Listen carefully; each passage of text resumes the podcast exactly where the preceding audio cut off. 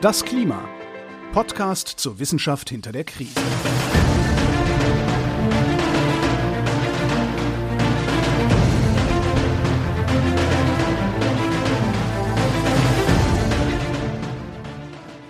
Hier ist das Klima, der Podcast zur Wissenschaft hinter der Krise.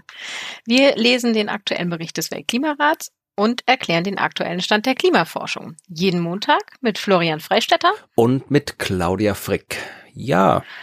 Hallo. Wir sind am letzten Tag der letzten Folge angelangt.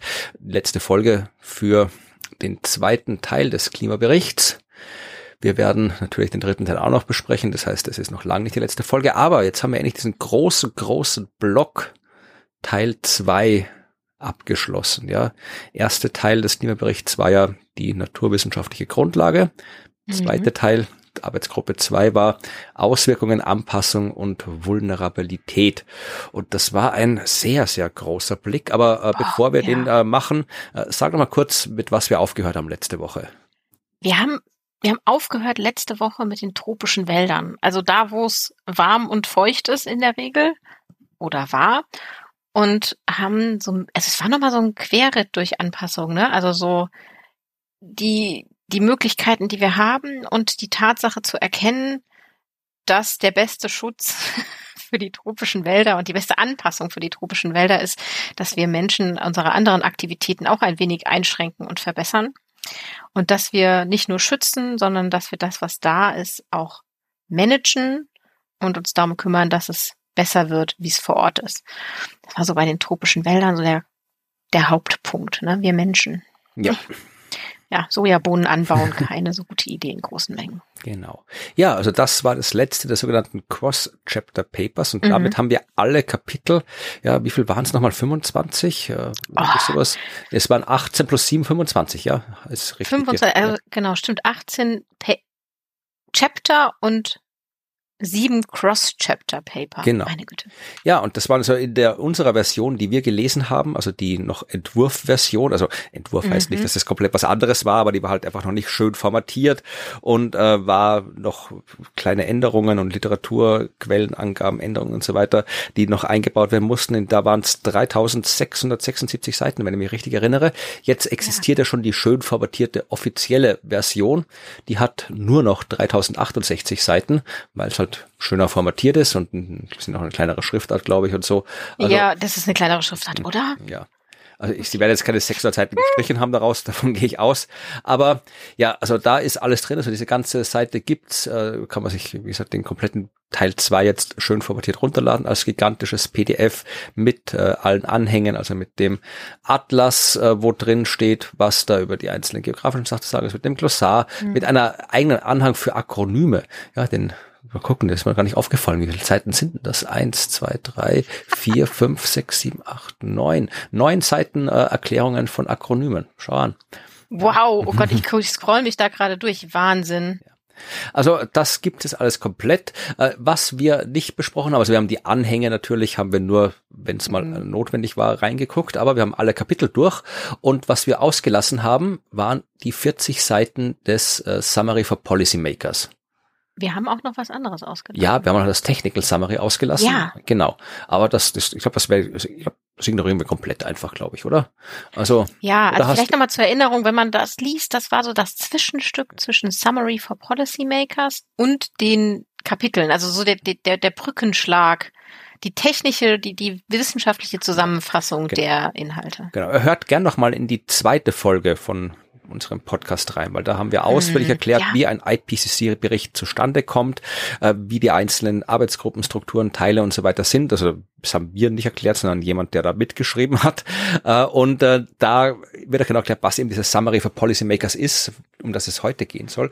Das ist halt einfach mhm. der Teil, der dann im Wesentlichen, wenn man so will, äh, ich sag mal, für die Öffentlichkeit ist. Eigentlich ist es ja für die Policymakers, also für die Politik vereinfacht gesagt. Das ist eben der Teil, wo die Wissenschaft, die die tausenden Seiten davor verfasst hat, sich mit den Auftraggebern des Berichts zusammensetzt, also den Regierungen der einzelnen einzelnen Länder und gemeinsam, in Österreich würde man sagen, ausschnapsen, also sich äh, darüber diskutiert, was denn in der Zusammenfassung drinstehen soll. Also da müssen natürlich alle sicherstellen, die Wissenschaft äh, stellt sicher, dass äh, alles wissenschaftlich korrekt ist, was drinsteht. Die Politik stellt sicher, dass alle relevanten Fragen auch beantwortet werden in der Policy, in der Zusammenfassung für Policymakers. Ja, und da wird halt über jeden einzelnen Satz diskutiert, abgestimmt und am Ende, wie gesagt, da kann man sich dann sicher sein, dass die Politik nicht sagen kann, wir wissen von nichts, keine Ahnung, was ihr da gemacht habt, weil die hat ja das mhm. mit beschlossen, was da drin steht. Das heißt, die kann die Verantwortung nicht abschieben und die Wissenschaft stellt sicher, dass auch das drin steht, was wissenschaftlich richtig ist. Und das ist dann der Teil des Berichts, der halt dann wirklich die Kernaussagen nochmal zusammenfasst mit äh, Abbildungen, die eben diese Kernaussagen ja illustrieren, mit genauen Verweisen, wo im Bericht man mehr drüber lesen kann. Also das sind äh, Dokumente, in dem Fall ist diese Summary for Policymakers für Teil 2 34 Seiten lang wenn man sich das anschauen mhm. möchte. Das Technical Summary, wie gesagt, das ist eben der Teil, der ist, was sind hier, 84 Seiten ist der äh, lang. Ja. Da ist es nochmal die Zusammenfassung eben, wo halt, ja, wie der Name sagt, auch die Methodik, die Technik, die, die Wissenschaft dahinter im Detail erklärt wird, also nicht im Detail erklärt wird, aber halt auch noch erklärt wird, während die Summary for Policymakers im Wesentlichen rein die Ergebnisse zusammenfasst, aber nicht darauf eingeht, wie man diese Ergebnisse bekommen hat. Ja, genau. Das ist eine gute, gute Erklärung. Und da wir ja sowieso das ganze Ding vorgestellt haben in sehr, sehr vielen Folgen, haben wir gesagt, die Technical Summary sparen wir uns jetzt und schauen auch äh, auf das Summary for Policymakers. Und auch da habe ich, ich habe mir es natürlich angeschaut, das Summary for mhm. Policymakers, aber bin dann dazu gegangen, es im Wesentlichen zu ignorieren, weil wir haben ja schon festgestellt, nee, also ich habe es nicht komplett ignoriert, aber wir haben ja schon festgestellt, dass äh, Teil zwei des Berichts ja sowieso in vielen Stellen sehr redundant ist. Also mhm. da wird zuerst in den ersten äh, ersten Schwungkapiteln wird alles aus Sektorensicht dargestellt. Also wir haben wir gelernt, ja, was passiert mit den Ozeanen, was passiert mit den äh, Städten, was passiert mit Gesundheit, was passiert mit ähm, ja dem äh, Süßwasserökosystemen und so weiter. Dann haben wir uns alles aus geografischer Sicht angeschaut, was passiert mit Afrika, was passiert mit Asien? Und so weiter. Und dann haben wir, dann gab es auch Synthesekapitel und dann haben wir nochmal alles aus einer anderen äh, Sicht angeschaut, nämlich aus diesen Cross-Chapter-Papers, was passiert in den Wüsten, was passiert in den Bergen Bergen und so weiter. Also wir haben immer wieder die gleichen Themenfelder unterschiedlich zusammengestellt mit unterschiedlichen Blickwinkeln und einem unterschiedlichen Fokus betrachtet. Und insofern, nachdem wir ja die Themen eh schon alle zwei bis dreimal durchgearbeitet haben, habe ich gedacht, wir müssen jetzt nicht unbedingt auch noch mal ein viertes Mal die Zusammenfassung zusammenfassen. Nee, das stimmt, das stimmt. Aber wie gesagt, also wenn ihr tatsächlich jetzt äh, verständlicherweise äh, davor ein bisschen scheut, die tausenden Seiten des Berichts zu lesen, aber trotzdem mal in den Bericht reinschauen wollt, dann natürlich ist diese Summary for Policymakers genau das, wo ihr reinschauen wollt, wenn ihr mal ein bisschen ein tiefer gehendes Verständnis kriegen wollt.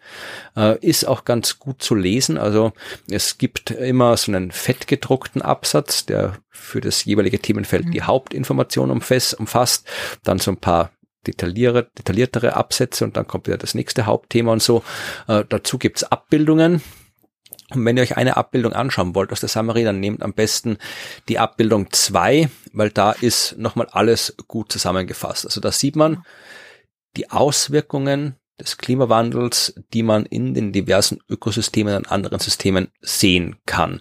Ja, also da kann man schauen, hier ist nochmal aufgestellt, so hier äh, Landflächen, Süßwasser, Ozeane, ähm, was die Ökosysteme angeht, was die Lebewesen dort angeht, was die ja, Pflanzenwachstum und so weiter angeht. Dann kommt eben hier die menschlich dominierteren Systeme, also Landwirtschaft, Viehhaltung, Fischerei, Wasserversorgung, Krankheiten, Gesundheit, mentale Gesundheit, ja, äh, Städte, äh, Gefahren für Städte. Und da kann man sich alles anschauen und da ist es so nach Geografie aufgeteilt und dann immer so mit einem Punkt markiert, ja, äh, wie sicher ist, sind wir uns, dass es äh, Auswirkungen gibt und äh, sind die Auswirkungen jetzt irgendwie positiv ja. oder negativ, ja. Und mhm. man sieht halt da, ja, wenn man die globale Spalte betrachtet, ja, die globale Spalte ist da, zumindest bei den Ökosystemen, sind wir uns überall sicher, dass die Auswirkungen, wir sind sehr sicher, äh, dass da Auswirkungen schon dank des Klimawandels stattfinden. Und wenn wir uns anschauen bei den menschlichen Systemen, also äh, hier für, wie gesagt, Wasserversorgung, Landwirtschaft und das ganze Zeug, wenn wir da die globale Spalte anschauen, da haben wir auch äh, so gut wie überall hohe Sicherheit, was es angeht. Die einzige Ausnahme ist Tierhaltung. Da ist es schwer. Äh, da haben wir keine ausreichenden Belege, um Veränderungen bei der Tierhaltung auf den Klimawandel exakt zurückzuführen. Logisch, weil da ja ganz viele andere Faktoren eine Rolle spielen. Wirtschaftliche Faktoren, welchen Stall ich hinbaue, ob der, die Landwirte gerade viel Geld oder wenig Geld haben und so weiter.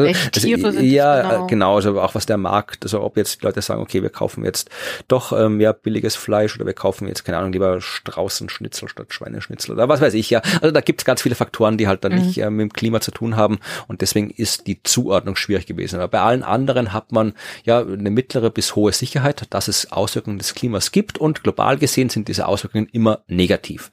Mit der einzigen Ausnahme äh, Wasserversorgung, Wasserknappheit, da kann es in bestimmten Situationen die Wasserknappheit quasi geringer werden, ja, vermutlich dort, wo es dann deutlich mehr regnet als vorher.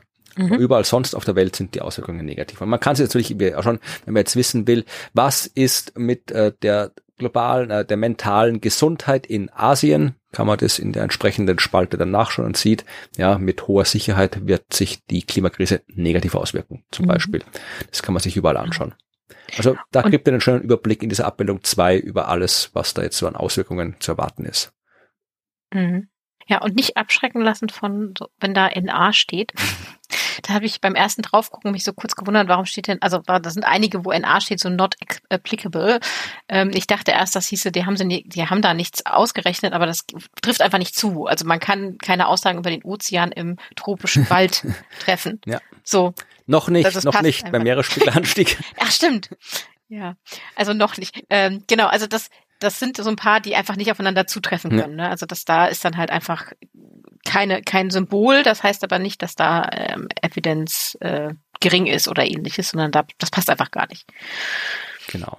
Die zweite Grafik, auf die man noch einen Blick werfen kann, ist die Abbildung drei in dem Bericht. Das sind so die äh, Burning Embers, die wir schon oft gehabt haben, also diese ja. Diagramme, wo man sieht in Abhängigkeit der ja, äh, globalen Erwärmung, wie groß ist das Risiko für bestimmte äh, Situationen. Also zum Beispiel, wenn wir jetzt ähm, die Verlust von Biodiversität haben oder äh, nehmen wir vielleicht hier äh, Waldbrände. Ja, Waldbrände haben wir momentan bei einer globalen Erwärmung von 1, irgendwas Grad sind wir bei einem moderaten Risiko, dass die mhm. Waldbrände mehr werden. Äh, sollten wir auf dem Weg zu drei bis vier Grad Erwärmung irgendwann mal landen, dann werden wir ein hohes bis sehr hohes Risiko haben.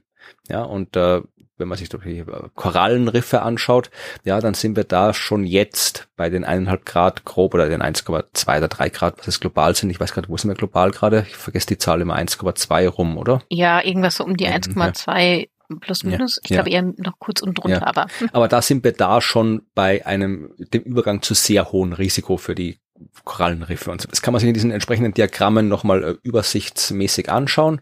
Auch noch mit den verschiedenen Szenarien, wo die hindeuten, also diese Szenarien, die wir immer besprochen haben, die guten und schlechten, wie wir es genannt haben, offiziell heißen sie anders. Also es gibt eben dieses SSP1, SSP126, SSP2, SSP3, SSP5, also die Shared Socioeconomic Pathways, wie sie heißen. Das sind so verschiedene ja, Entwicklungszukünfte für die Welt, wo man sich sagt, gesagt hat, ja, wir gucken halt halt mal, also je nachdem, wie die Länder der Welt sich verhalten, wie viel sie einsparen, wie gut sie zusammenarbeiten und so weiter, gibt es verschiedene Projektionen für die globale Erwärmung und der beste Weg wäre halt der, äh, wo wir die den Höhepunkt der CO2-Emissionen und den damit auch einhergehenden, nicht synchron einhergehend, aber einhergehenden auch höchste Erwärmung so ja Mitte des Jahrhunderts erreichen und dann geht's mhm. langsam runter. Da sind wir, ja, wir sind gerade noch in dem Bereich, wo wir dahin abbiegen könnten, wenn wir uns ganz doll anstrengen. Äh, Frage, ob wir es tun. Dann gibt's halt noch den, wo wir das, den Höhepunkt der globalen Erwärmung so im irgendwann in der zweiten Hälfte des Jahrhunderts erreichen. Der wäre auch noch schön, wenn wir den kriegen würden. Dann landen wir so bei irgendwas zwischen eineinhalb und zwei Grad globaler Erwärmung. Ja, und die anderen und leider die aus aktueller Sicht realistischeren. Ja, da das Diagramm endet 2100 und bei keiner dieser Kurve ist absehbar, wo der Höhepunkt sein wird. Also wenn ich ein bisschen weiter denke, dann haben wir den, die, den Höhepunkt der globalen Erwärmung bei dem mittlerem Weg, ja, so um 2200 rum, 2050. Ja, hm. ja, und die anderen gehen da im Wesentlichen ja, konstant da, nach oben. Auf. Da kommt ja, dann. Da ist nix. Ja, also das wird dann irgendwann, keine Ahnung, 5, 6, 7, 8, 9, 10, weiß man nicht gerade, was dann da rauskommen hm. wird in Zukunft. Ja, also das könnt ihr euch da nochmal übersichtsmäßig anschauen.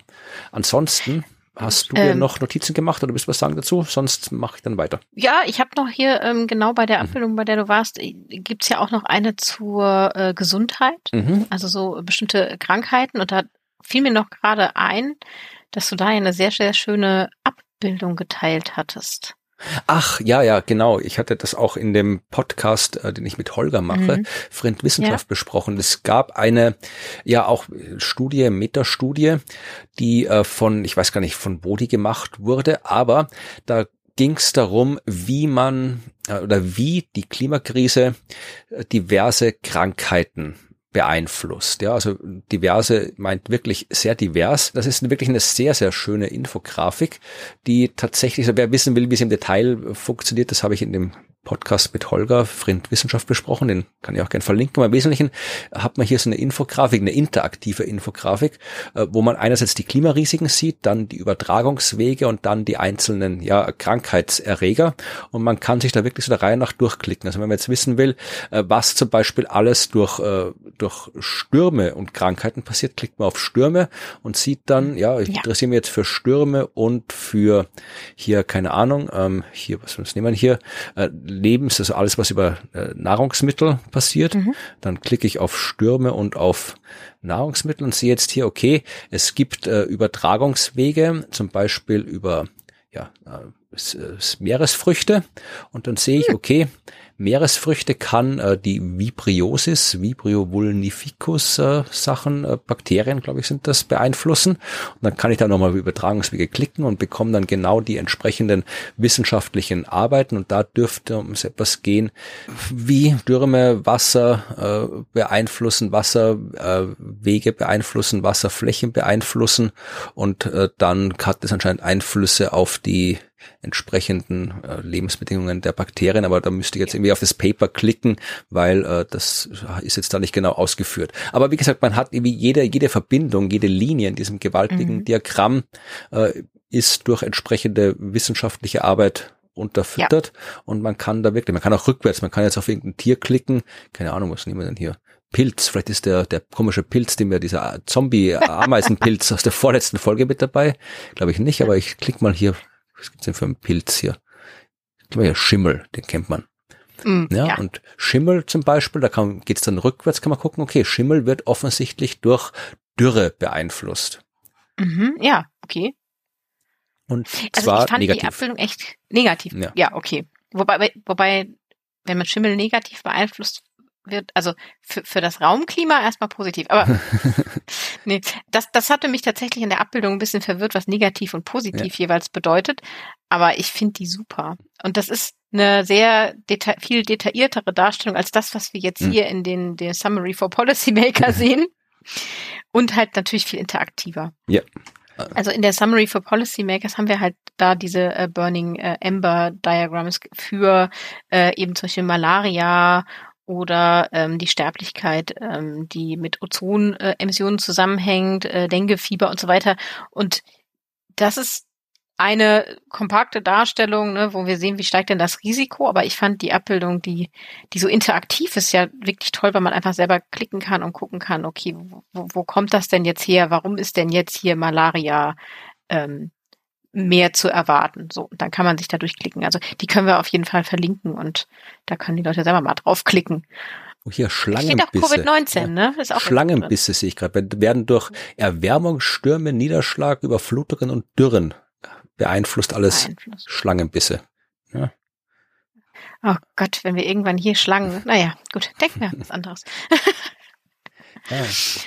Hunde. Ja Katz, also wahrscheinlich wie Tollwut dann oder sowas. Ja, also da kann man sich wirklich mhm. verlieren in dieser Grafik. Also es ist, man wird da vermutlich, wenn man sich dann wieder gefunden hat, nachdem man sich verloren hat, vermutlich eher ein bisschen deprimiert und vermutlich leicht hypochondrisch rauskommen. Aber es ist eine, eine sehr, sehr umfangreiche Grafik, ja. Kann ich allen empfehlen, mhm. mal da drauf zu klicken. Ja, ansonsten habe ich tatsächlich, äh, ich, ich habe mir Notizen gemacht über diverse Aussagen, aber ich weiß jetzt gar nicht, ob es Sinn macht, die alle zu reproduzieren, weil äh, wer es noch ein bisschen kompakter haben will, ja, kann nämlich auch auf die deutsche Übersetzung gehen. Das hatten wir auch bei der ersten Summer of Policymakers. Also der äh, die deutsche äh, deutsche, ich weiß gar nicht, wer das ist, die deutsche deutsche Dependance des IPCC oder die deutsche, äh, ich weiß gar nicht, wer das in Deutschland macht ähm, oder wer da zuständig ist. Irgendeine Deutsche Repräsentation. Ich weiß es auch nicht genau, aber das ist Deutsche IPCC-Koordinierungsstelle heißt das. Danke. Genau. Und die haben äh, die Hauptaussagen der Summary for Policymakers auf Deutsch übersetzt. Das heißt jetzt quasi nochmal eine Zusammenfassung der Zusammenfassung auf Deutsch. Das sind dann nur noch sechs Seiten auf Deutsch, die man sich durchlesen kann. Naja, und da hier ein paar so äh, Sachen, vielleicht hier äh, was ungefähr 3,3 bis 3,6 Milliarden Menschen leben unter Bedingungen, die sehr verwundbar gegenüber dem Klimawandel sind. Eine so eine mhm. Aussage. Mhm. Ja, sollte die globale Erwärmung in naher Zukunft eineinhalb Grad erreichen, würde sie unvermeidbare Zunahmen vielfältiger Klimagefahren verursachen und vielfältige Risiken für Ökosysteme und Menschen mit sich bringen. Die Höhe des Risikos wird von den in der nahen Zukunft gleichzeitig ablaufenden Entwicklungen von Verwundbarkeit, Exposition, sozioökonomischen Entwicklungsstand und Anpassung abhängen. Also da kann man sich halt alles nochmal im Detail anschauen. Ja, mhm. Falls die globale Erwärmung in den kommenden Jahrzehnten oder später vorübergehend eineinhalb Grad überschreitet, werden viele menschliche und natürliche Systeme im Vergleich zu einem Verbleib unter eineinhalb Grad zusätzlich schwerwiegenden Risiken ausgesetzt sein. Ja, also selbst wenn wir danach wieder drunter kommen, hilft uns auch nicht. Viele an, viele Initiativen, das ist hier ein Aus, eine Aussage, die wir schon oft äh, gesagt haben, aber die man nicht oft genug sagen kann. Viele Initiativen priorisieren die unmittelbare und zeitnahe Verringerung des Klimarisikos, was die Möglichkeit für transformative Anpassung verringert. Oh ja. Also das ist etwas, was ein Problem ist, dass wir eben, haben wir ja schon besprochen, ich glaube in der, mhm. in der letzten Folge, wir sind oft auf schnellen Erfolg aus und vergessen, dass wir langfristig was tun müssen. Ja, das Klima, ähm, er, dass er erst, erst in 20 Jahren vielleicht mhm. etwas davon merkt, dass wir jetzt Gutes tun und äh, das wird dann eben nicht so schnell belohnt. Genau durch unser System. Ein letzter Satz noch oder zwei letzte Sätze noch aus der Zusammenfassung auf Deutsch. Klimaresiliente Entwicklung wird gefördert, wenn Regierungen, die Zivilgesellschaft und der Privatsektor integrative Entwicklungsentscheidungen treffen, die Risikominderung, Gleichstellung und Gerechtigkeit priorisieren und wenn Entscheidungsfindungsprozesse, Finanzmittel und Maßnahmen über Regierungsebenen, Sektoren und Zeitrahmen hinweg integriert werden. Ich finde die Sprache sehr, sehr unzugänglich. Also das, äh, ich, das, ich weiß, also ich weiß nicht, wenn man darüber nachdenkt, sieht man eh, was gemeint ist, aber äh, es hätte sich vielleicht gelohnt, das jetzt nicht alles eins zu eins übersetzen. Oder natürlich lohnt es sich, diesen mhm. Bericht, die Summary auch äh, professionell einfach zu übersetzen. Aber man hätte durchaus auch auf Deutsch einfach, ja, eine Zusammenfassung in, ja, äh, zugänglicherer Sprache noch veröffentlichen können, weil diesen ganzen Deutsch ist ja schon von der Sprachstruktur und von den Wörtern her generell umfangreicher als Englisch, also deutsche Texte sind ja. immer länger als die entsprechenden englischen Texte und dann noch das Deutsche mit seinem Hang zu langen Sätzen, zu langen Wörtern und wenn man sich dann nicht noch Mühe gibt, äh, eh einen wissenschaftlichen Text dann auch noch entsprechend zu besitzen, dann kommt halt irgendwie sowas raus, ja, was eh eine sehr, sehr relevante Aussage hat, aber ja, man schläft halt halb ein, wenn man es liest.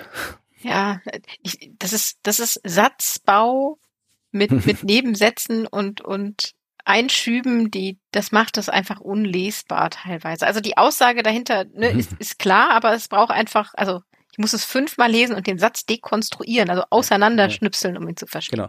Also auch dieser letzte Satz, der wirklich, wirklich wichtig ist. Ja, also da geht es darum, in diesem Absatz noch, was man dann eben alles noch für Zusammenarbeiten und so weiter machen kann, damit diese klimaresiliente Entwicklung gefördert wird, äh, wenn die ganzen hier integrativen Entwicklungsentscheidungen getroffen werden und so weiter und so fort. Äh, hört auf damit.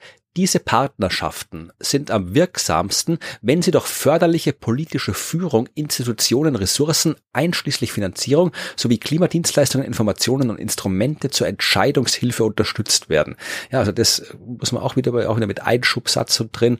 Also die Politik ja. muss das vernünftig machen und es muss Geld dafür da sein, dann kann was passieren heißt das im Wesentlichen. Mhm. Das ist ein Satz, der, der, den man durchaus, äh, sagen wir mal, das ist ja die, die Grundsache. Es fehlt bei den ganzen Klimaschutzmaßnahmen nicht so sehr an Wissen.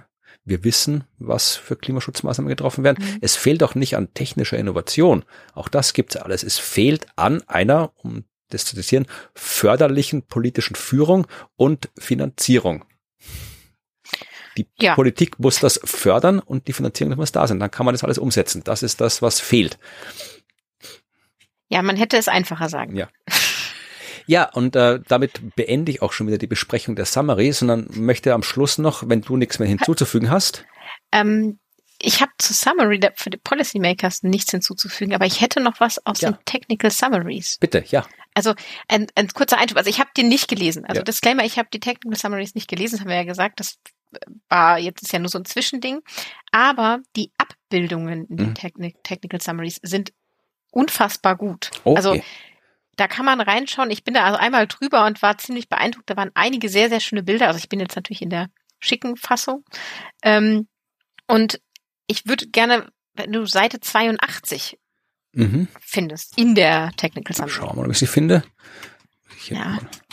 Das sind so, äh, äh also 82 und 83, das sind so wie so kleine Mini-Poster, also so vier kleine Abbildungen, so eine Kachel und dann nochmal zwei auf der nächsten Seite, auf Seite 83. Also die sind zum einen, ähm, mit, diese Poster sind hinten dran quasi mit sehr illustrativen Abbildungen belegt, äh, hinterlegt, also zum Beispiel hinter äh, ähm, wenn man auf die Seite 83 geht, hinter den Waldbränden ist dann oben so ein Feuer und so. Ist ein und Toastbrot äh, da bei den Inseln. Was ist denn das? Ein Toast.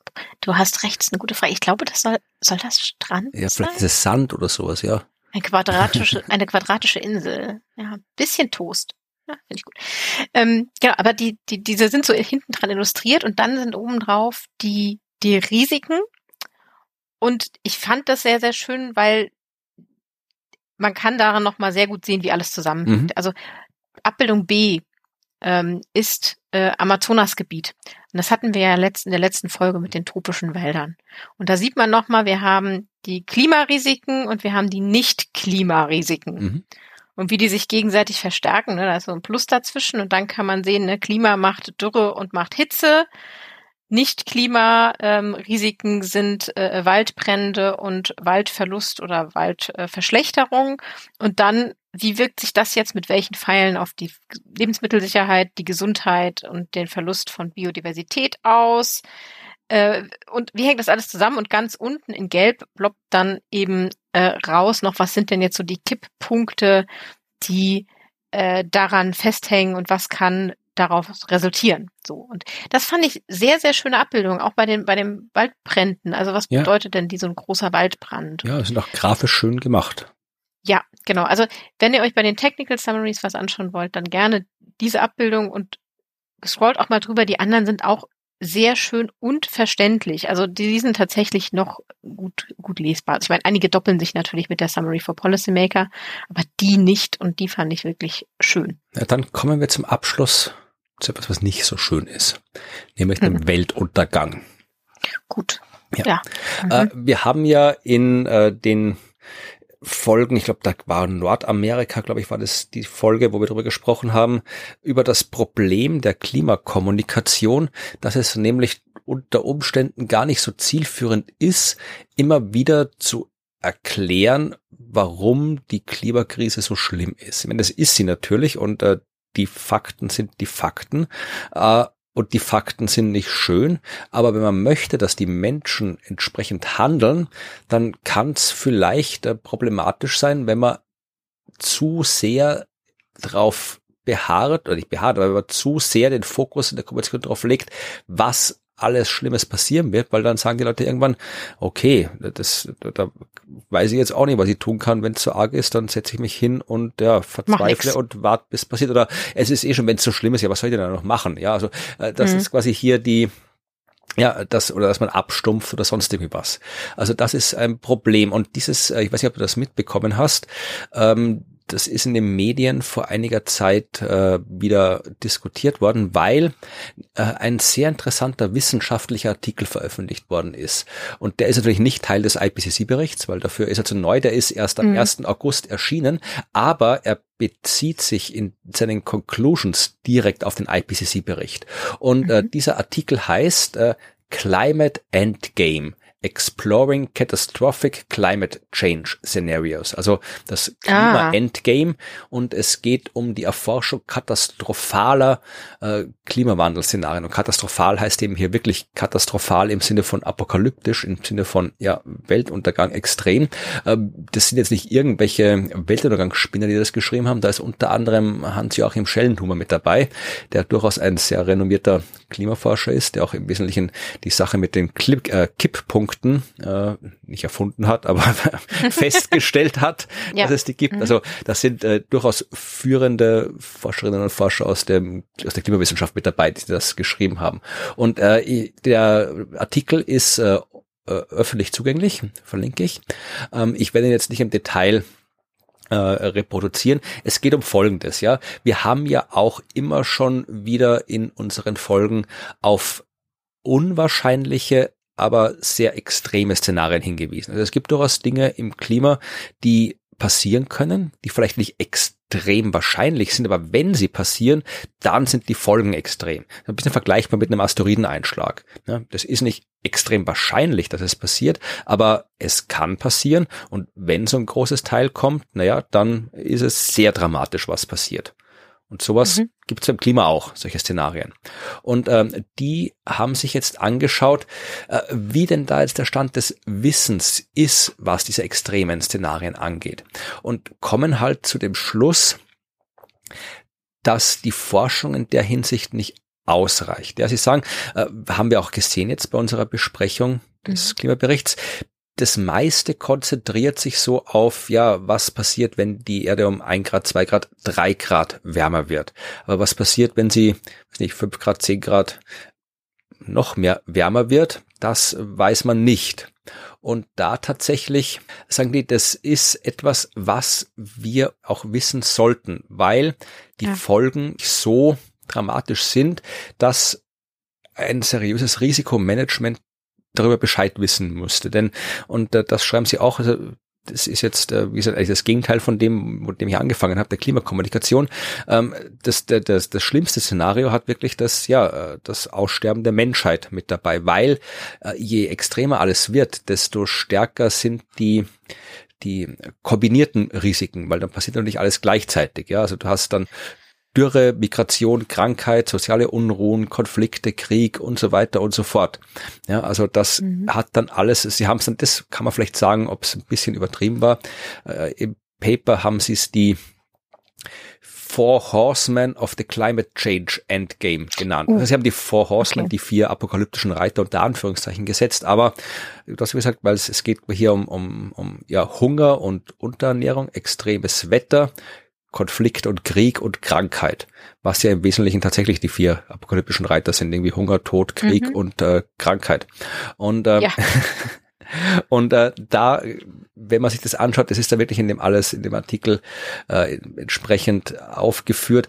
Äh, sehr interessant war da auch diese, diese zwei Grafiken aus dem Artikel, wo zuerst ähm, auf einer Weltkarte dargestellt wird, ja, äh, die zukünftige Bevölkerungsentwicklung und die extreme Hitze und dann auf einer zweiten die äh, extreme Hitze und ähm, die sogenannte Fragile State Index, also die Länder, die besonders ja instabil ah. sind. Und da ja. siehst du halt, dass sich das ja wunderbar überlappt, da wo mit den, der meisten Hitze zu rechnen ist. Und äh, Hitze heißt es ja wirklich Hitze, also Temperaturen, äh, wo dann die, äh, die Temperaturen so stark sind, dass ähm, ja Menschen dran sterben können. Also nicht jetzt so wie mhm. auch jetzt schon, dass halt dann alte, vulnerable Menschen, junge Menschen halt irgendwie statistisch die Todesrate steigt, sondern wo es dann wirklich ja so, so warm wird, dass es dann wirklich dramatisch wird. Äh, das sind genau die Gebiete, wo auch die Staaten am fragilsten sind, was dann natürlich äh, zu Konflikten führt und so weiter. Und dann äh, gibt's Hungersnöte, wenn die Dürre kommt und die Ernten ausfallen, was natürlich für einen fragilen Staat auch nicht so optimal ist. Und ja, wenn man das alles kombiniert, dann ähm, kommst du halt tatsächlich zu äh, Szenarien, die sie hier beschreiben. Erwärmung von über fünf Grad wird hier zitiert als, als Beyond Catastrophic und Erwärmung von plus sechs Grad, an indisputable global catastrophe. Also das sind halt da wirklich globale Katastrophen, die dann bis hin zu dem mhm. ja, Massensterben oder Aussterben führen können apokalyptisch. Genau, und das sagen sie, also sie sagen tatsächlich, ja, äh, das ist jetzt, sie haben das jetzt nicht gemacht aus, aus Weltuntergangspropagandalust, sondern mhm. weil sie sagen, diese Szenarien gibt's, es ist nicht auszuschließen, dass das passiert, aber wir wissen zu wenig darüber. Es gibt mhm. Studien, es gibt nicht viele Studien, aber es müsste entsprechend auch äh, IPCC gerecht aufgearbeitet werden. Das heißt, die plädieren dann in ihren Conclusions für einen Sonderbericht des IPCC, der solche extremen Szenarien behandelt. Genauso wie es einen Sonderbericht zu eineinhalb Grad gab, ja, Stimmt, ja. wo dann in einem Sonderbericht behandelt wurde, was passiert mit der Welt, wenn es um eineinhalb Grad wärmer wird, was muss man tun, damit es nicht mehr als eineinhalb Grad wärmer wird, also wo wirklich das Thema in einem Sonderbericht ausführlich behandelt wurde, so sollte man auch diesen extremen und katastrophalen Klimaszenarien berücksichtigen, behandelt in einem Sonderbericht, fordern die mhm. Autorinnen und Autoren. Ja, das finde ich interessant. Mhm. Und in der medialen Berichterstattung äh, zu diesem Paper, verlinke ich auch einen Artikel, äh, da hat man sich dann halt auch Gedanken gemacht, ähm, ja, äh, ist das jetzt sinnvolle Forschung, also die Forschung ist schon sinnvoll, aber ist es jetzt sinnvoll, da den Fokus drauf zu legen und so einen Sonderbericht zu fordern? Oder schadet das eher der Klimakommunikation, weil halt, ja, mhm. es nicht unbedingt so ähm, gute Laune macht, wenn man hört, die führende KlimaforscherInnen schreiben ein Paper, wo es um die Reiter der Apokalypse geht. Also das ist jetzt nicht unbedingt was Optimismus für die Zukunft versprüht. Nee, ja, das stimmt. Ähm, und äh, da mhm. wurden eben ein paar so äh, Forscherinnen und Forscher aus der Klima- und Wissenschaftskommunikation äh, äh, zitiert in diesem Bericht. Das ist vom österreichischen Fernsehen ein Bericht. Äh, zum Beispiel Michael Brüggemann, äh, Professor für Klima- und Wissenschaftskommunikation an der Uni, Uni Hamburg. Er sagt, äh, natürlich sollen sich Forschende auch mit den extremen Szenarien auseinandersetzen, aber für die öffentliche Debatte ist es wichtiger, sich auf die wahrscheinlichen Risiken zu konzentrieren sagt ähm, der. Und er sagt auch, äh, dass mit äh, russischer Invasion in der Ukraine, Covid-Pandemie, ökologische Krisen, die Menschen überfordert sind und wenden sich bereits zum Teil von den Nachrichtenmedien ab. Wir brauchen eine konstruktive Debatte, was wir jetzt tun können gegen die Klimakrise, so wie sie jetzt schon existiert und vor der Tür steht. Was die Menschen mental eher überfordert sind, Spekulationen über noch extremere Gefahren, die uns auch noch drohen könnten. Das sagt ihm dieser hier äh, Michael Brüggemann von der Uni Hamburg.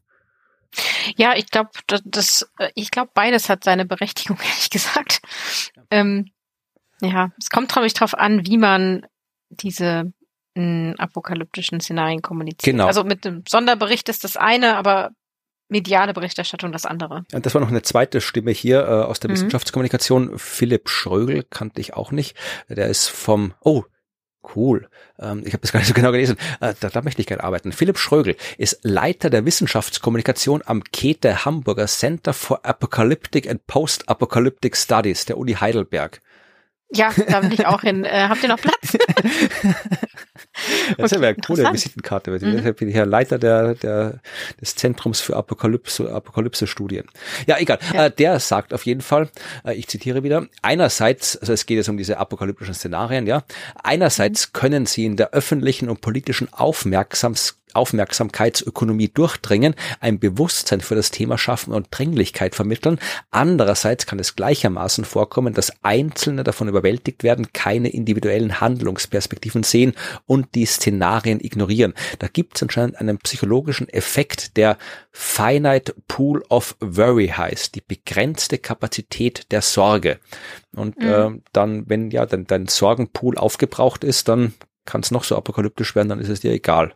Ah, verstehe. Ja, ich, ich glaube, darüber hatte ich ja auch schon ja. mal äh, gelesen. Mhm. Also nicht den Begriff selber, sondern äh, äh, was das bedeutet als Konsequenz und warum wir deshalb versuchen, Gedanken über den Klimawandel gerne mal beiseite zu drängen. Ja, ja weil eben, wenn es überwältigend wird. Mhm. Ja, aber wie gesagt, also hier die, die, ach, dann gibt's hier noch Daniela Jakob, die ist mhm. was die German Institute for Climate Services, die sagt, also sie fände so einen ähm, IPCC-Sonderbericht richtig, weil er halt ähm, ja uns dann sagt, ob wir wissen oder ob wir äh, noch Lücken haben und dann ja entsteht natürlich auch wieder Forschung. Also das, wenn wenn es heißt, es gibt einen Bericht, dann wird ja nicht nur die bestehende Forschung gesammelt, sondern wird ja auch noch neue Forschung angeregt, weil da natürlich mhm. das Thema auch eine gewisse Aufmerksamkeit in der Community bekommt. Also prinzipiell, ich, ich bin noch zu keinem abschließenden äh, zu keiner abschließenden Meinung gekommen, was jetzt diese Kommunikation angeht. Natürlich soll man nicht nur rumlaufen und sagen, oh mein Gott, oh mein Gott, wir werden alle sterben, sondern äh, durchaus ein bisschen auch darauf hinweisen, was passieren wird, was möglich ist, was man tun kann. Mhm. Also bin mir nicht sicher, dass man jetzt irgendwie nur, was ja auch in der Journal im Klimajournalismus eine Strömung ist, dass da immer nur noch darauf hingewiesen, noch konstruktiver Journalismus, man darf keinen Artikel über die Klimakrise mehr schreiben, wenn man nicht letztlich auch schreibt, was man tun kann. Also da weiß ich nicht, ob ich dem so vollumfänglich zustimme, dass man immer dazu schreiben muss, ja, es ist ja zu arg, aber keine Sorge, wir können ja eh noch was tun, weil dann, dann denkt man sich, ach ja, oh, eh keine Sorge, dann passt gut, dann sorge ich mich auch nicht. Also ein bisschen Sorge mhm. ist schon angebracht, ja. Also dass diese Dringlichkeit soll durchaus vermittelt werden.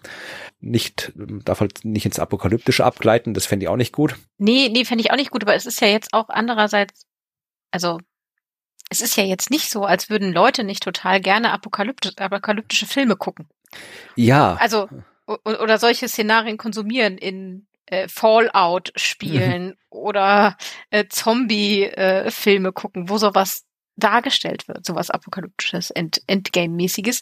Es ist natürlich in dem Moment was anderes, wenn du im Kopf hast, das kann real werden war ein großer Fan und bin immer noch ein großer Fan von so Armageddon, ja, diesen tollen, irgendwie aus wissenschaftlicher Sicht komplett absurden, irrsinnigen Film im Asteroideneinschlag, aber als Film fand ich ihn super damals, aber natürlich mhm. würde ich mich doch ein bisschen anders fühlen, wenn ich jetzt tatsächlich wüsste, da kommt irgendwie ein 10 Kilometer Asteroid auf die Erde zu. Also trotz allem Wissen, dass ich darüber habe, über das Thema. Genau. Also ich glaube schon, die Menschen sind schon weitestgehend mhm. in der mhm. Lage, die Freude oder die, die, die Nervenkitzel zu unterscheiden zwischen einer fiktiven Situation, einem ja. Spiel und einem, also ich, wir werden auch alle jetzt so, so populär Zombies auch sind in der Popkultur. Ich glaube, wir würden es trotzdem nicht so cool finden, wenn die jetzt plötzlich rumlaufen würden. Ja, also, äh, aber natürlich ähm, war das ja auch in Klimaszenarien oder andere Apokalypse-Szenarien waren ja schon immer Teil von äh, solchen Filmen oder Spielen oder ähnlichem. Und ein Fallout so unrealistisch ist der ja in manchen ja. Schritten nicht so. Oder Pandemic. Schon mal Pandemic gespielt? Nee. Ähm, genau, also. ich kenne das ja man spielt ja durchaus mit, mit der entsprechenden Angst, aber es ist, äh, ich glaube, es ist wirklich eine Frage von das Wie und wie viel und was genau. Und ein eigener Bericht darüber wird natürlich wahrscheinlich viel triggern. Genau. Also wir können mal den Kommunikationskomplex ausklammern. Da wir haben mhm. sich vermutlich schon sehr viel mehr Leute Gedanken gemacht als äh, wir beide. Wir, ja. Und ich habe auch viel dazu gelesen, aber ich bin halt auch tatsächlich, ich mache zwar Wissenschaftskommunikation, aber ich bin kein Kommunikationswissenschaftsexperte. Also da werden wir mal gucken, was da noch die Forschung ergibt, wie man das am effektivsten kommuniziert. Aber was jetzt wirklich äh, die Erforschung, die wissenschaftliche Erforschung der extremen Klimaszenarien angeht, da würde ich sagen, stimme ich tatsächlich dem letzten Satz aus dem Fachartikel zu. Da schreiben mhm. sie nämlich, ich zitiere nochmal auf Englisch im Original, bevor wir dann auf Deutsch gehen, Facing a future of accelerating climate change while blind to worst case scenarios is naive risk management at best and fatally, fatally foolish at worst. Das heißt, in einer Zukunft, wo die Klima, der Klimawandel immer schneller wird, äh, sich dieser Zukunft zu stellen, während man keine Ahnung von den schlimmsten Szenarien hat, ist im besten Fall naives Risikomanagement und ja fatal dumm im schlimmsten Fall.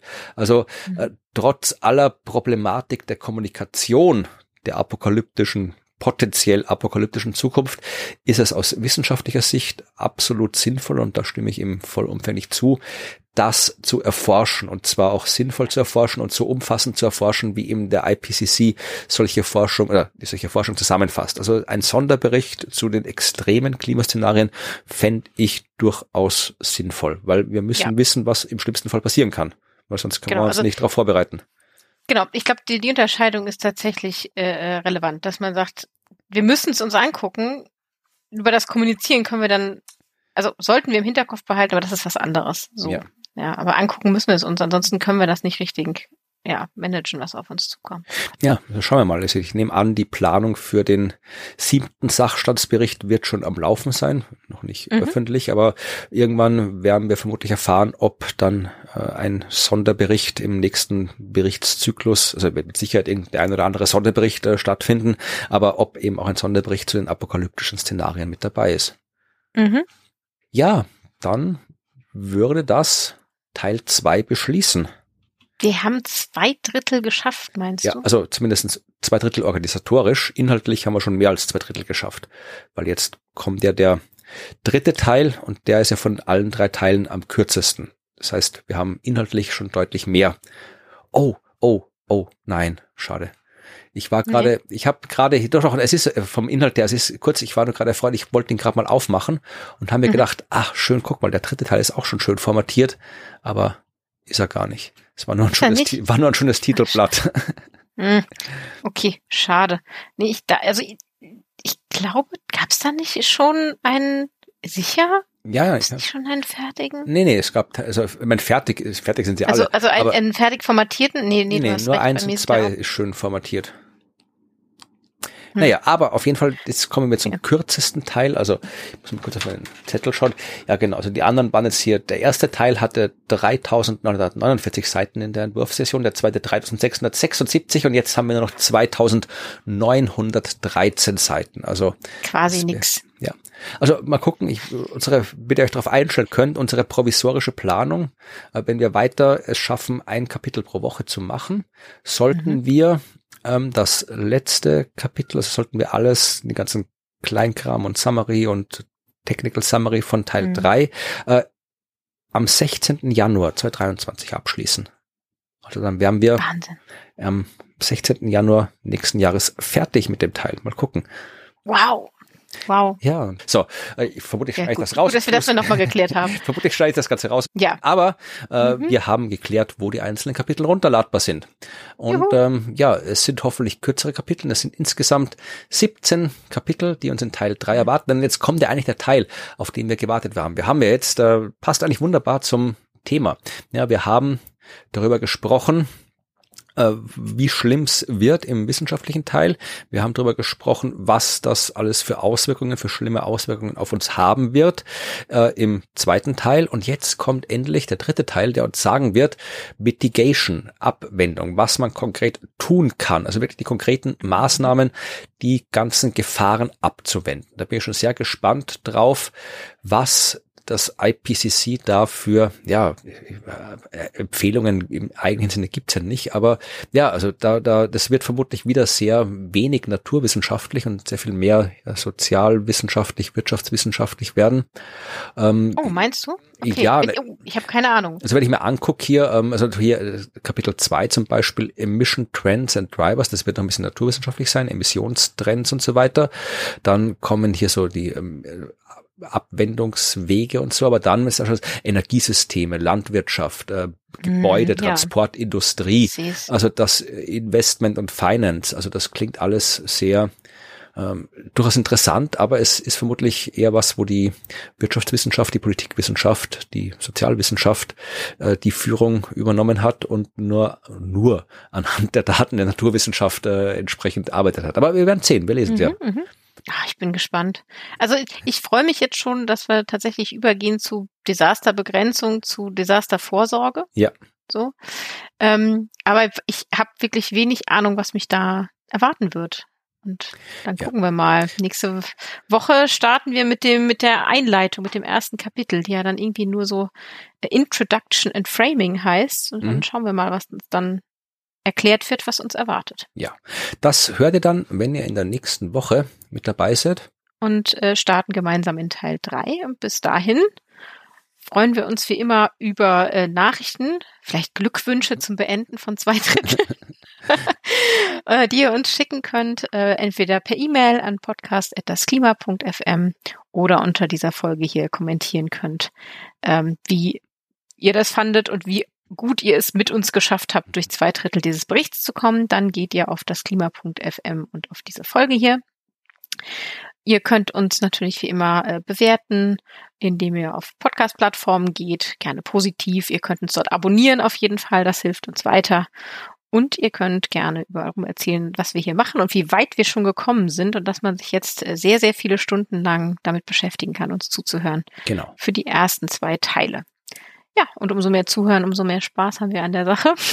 Auch wenn Spaß beim mhm. Klimabericht lesen eher nachrangig ist. Genau. Dann hören wir uns nächste Woche wieder frisch und munter zu dem ersten Einblick in den dritten Teil des Klimaberichts. Da bin ich schon ja. gespannt. Bis dann. Bis dahin. Macht es gut. Tschüss. Tschüss.